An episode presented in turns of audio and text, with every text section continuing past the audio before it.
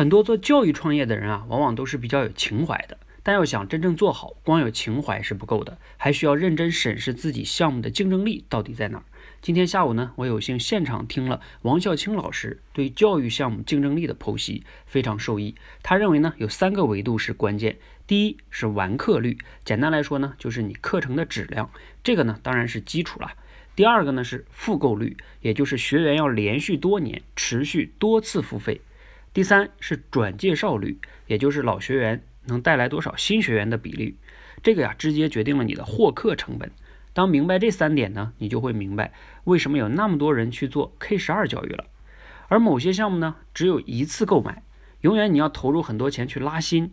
如果你的转介绍率再低的话，那你的获客成本就会很高。哪怕你努力把规模做得很大，结果呢，可能也是自己很累，但却不太赚钱。用三这三个维度呢，评估一下自己的项目。